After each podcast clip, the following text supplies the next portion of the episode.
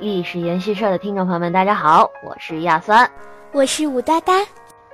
嗯，师妹啊，想起咱们前几天谈到北京的房价好贵，难受的想哭。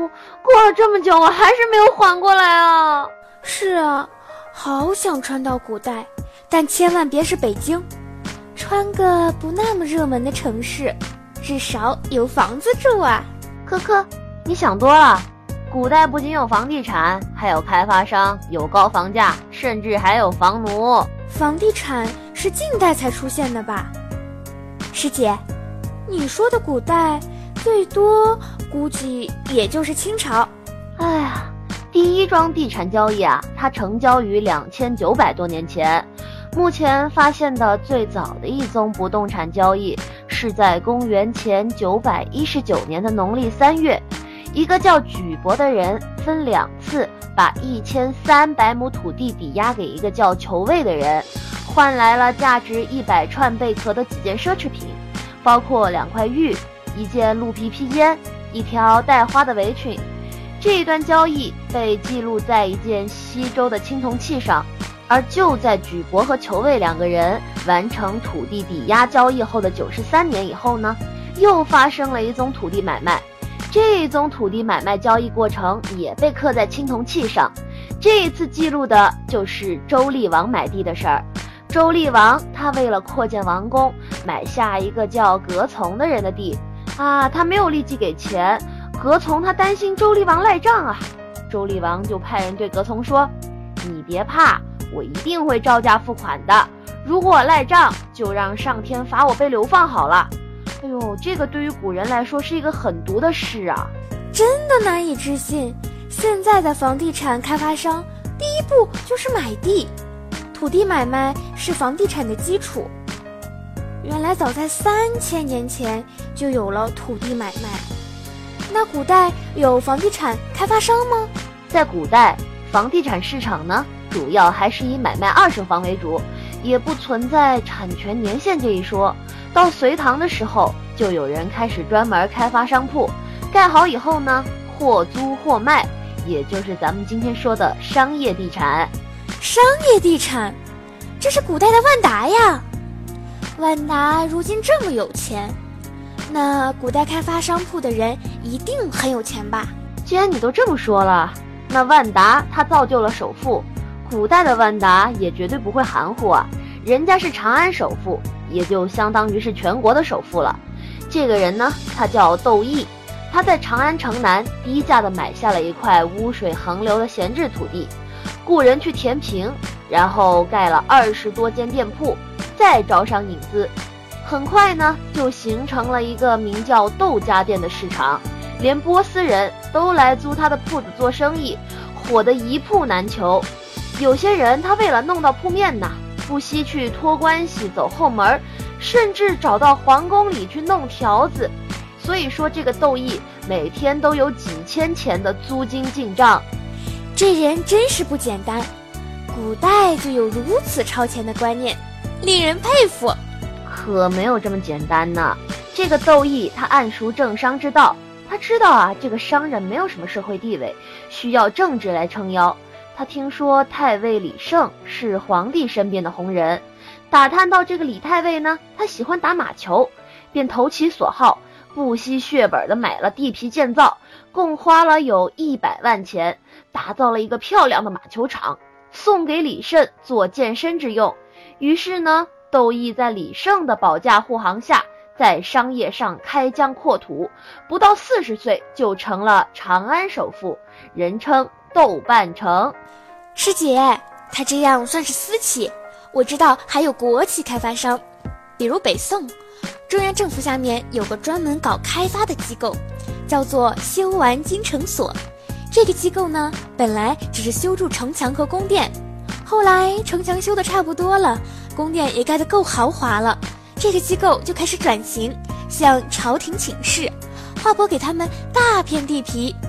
他们呢，在上面盖住宅、盖店铺，盖好了，有的是卖给老百姓，有的是另给老百姓。那么呢，给国库做了很大的贡献。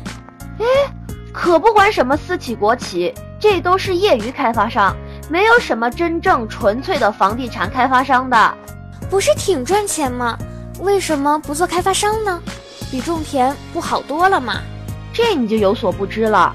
从汉朝开始，传统中国一贯的重农抑商，单靠造房子赚钱会被大伙儿瞧不起啊。北宋初年有个人叫陶谷，据他描述，当时只要有人盖房子往外出租啊，大家就说这个人是市井小人，挣来的钱叫吃钱。哎，这个吃钱就是呆傻的钱。可见，在那个时候啊，连做房东都要受歧视，更别说做开发商了。看来开发商的地位不高啊！我还听说，古代的房契也能像现在的房产证一样，可以办理抵押贷款，不知道是不是真的？这个倒是真的，但是现在的房产证一次可以贷款很多钱，古代的房契贷款额度却非常低。史料上有这么两个办理房地产抵押贷款的例子，一个是南北朝时候的梁朝郡王萧红，让人家拿着房契去贷款，一张房契最多只给贷几千钱；还有一个呢是明朝嘉靖年间山阴县的一个富户，他的名字叫裘仲，最多的一次才给贷一万五千文。哎呦，这点钱，别说搞开发，吃一顿大餐都不够。这也是房地产开发之所以搞不起来的原因。古代既然有万恶的房地产开发商，那一定有可怜的房奴。杜甫绝对是受害者之一。他的《茅屋为秋风所破歌》有一名句：“安得广厦千万间，大庇天下寒士尽欢颜。”其实我一直不懂。据我所知，古代为官者。朝廷都会为其准备不要钱或者是价格很低的官舍。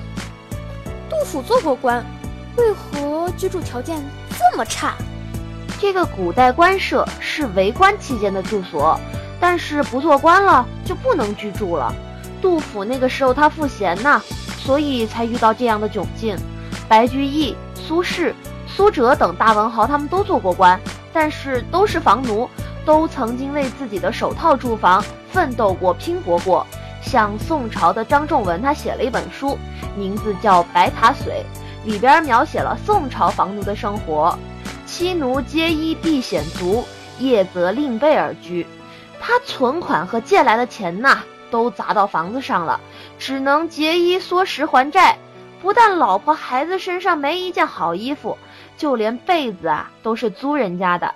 那北宋初年的大学士陶谷，他写过关于宋朝的蜗居生活：四邻橘色，半空架板，叠垛香笼，分寝儿女。这个就是说房子太小啊，一家三代挤一个小房子居住，就在房子天花板和地板的中间加一层，隔成了小复式。那卧室太小，放不下床怎么办呢？就用箱子、柜子什么的拼起来，让孩子们睡。直到清朝，都有“搭得天棚如许阔，不知债负几多钱”这样的歌曲传颂。这样子啊，那杜甫所说的也没有很夸张啊。古代想拥有自己的房子，可以选择自己盖房，可以选择二手房，自己盖房也一定耗资甚巨。那他们为什么不选择购买二手房呢？这个啊。跟古代政府房地产的调控政策有关。唐朝呢，它出台了一种持续一千多年的限购政策，天下诸郡有田宅产业，先几清零买卖。这个意思啊，就是全国不管哪个城市，一切的地皮和房产想要出售，那就先问你的亲戚和邻居。此后呢，五代十国规定，买房的时候先问四邻和族人是否想买，如果他们不愿。或者是出的价太低，你才能卖给其他人。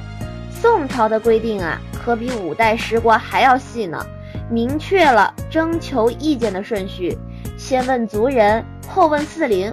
假如你不问亲邻，亲邻却发现你的房子里住进了新人，那他们就可以在一年内向官府告状，要求原价赎回，重新出售，并且以房亲为第一售房的对象。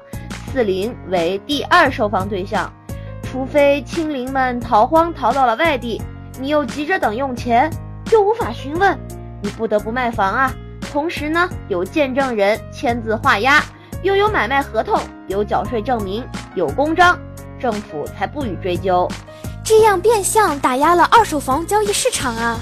我知道宋朝二手房交易比较活跃，政府出台政策，宋朝禁止京官再京购二套房。宋真宗大中祥符七年诏令，现任金朝官除所居外，无得于京师购置产业。明清两代不许官员买房的政策进一步扩大化，凡有失官吏，不得于荐任处所置买田宅，违者吃五十，解任，田宅入宫。禁止所有官员在工作所在地买房。不仅如此，明清时期啊，还设了找房款的制度，以防止炒房。找房款是什么意思呢？就是买房一段时间后升值了，卖方拥有一次让你找补给我房款的机会，这个就是卖方向买方追讨升值款。看来古代调控制度也很多样啊，类似今天的国七条。呃，可是不管怎么样调控。咱们还是买不起啊，呃，我还是不打算省钱买房了，天天吃土太惨了，不如多买几支口红啊。呃，好了，这一期节目就到这里，我们下期再见，拜拜。